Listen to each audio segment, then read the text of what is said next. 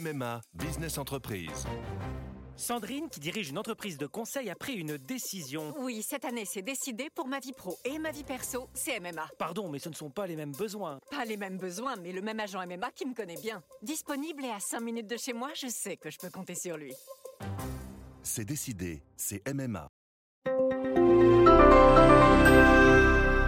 Bonjour, c'est Yves Tréhard. Je vais vous donner connaissance de l'éditorial du 21 février 2019 éditorial que je signe et dont le titre est Tribulation présidentielle.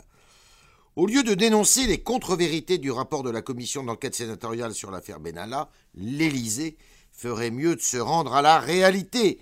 Les abus de pouvoir, manipulations et mensonges dont est truffé ce feuilleton ne sont pas du côté de la Haute Assemblée, mais bien le fait de ce jeune ambitieux qui ne semble guère s'embarrasser de scrupules.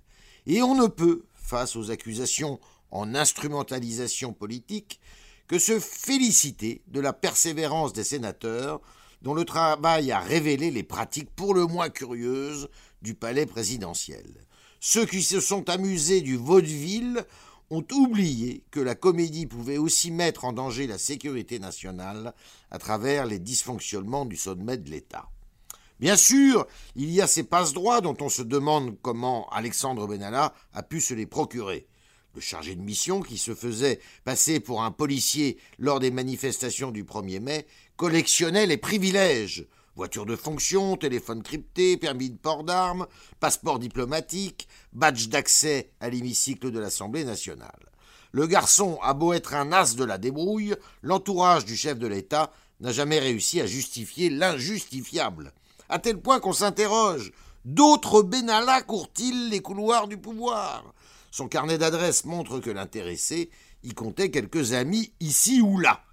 Mais au-delà de la roublardise de l'électron libre et de l'indulgence de sa hiérarchie, d'autres imputations sont très inquiétantes. Gonflé de l'influence qu'il se prêtait, Alexandre Benalla jouait aussi les importants auprès d'interlocuteurs africains, russes ou chinois, moyennant de fortes rétributions et parfois pendant qu'il était en cours, encore à l'Élysée.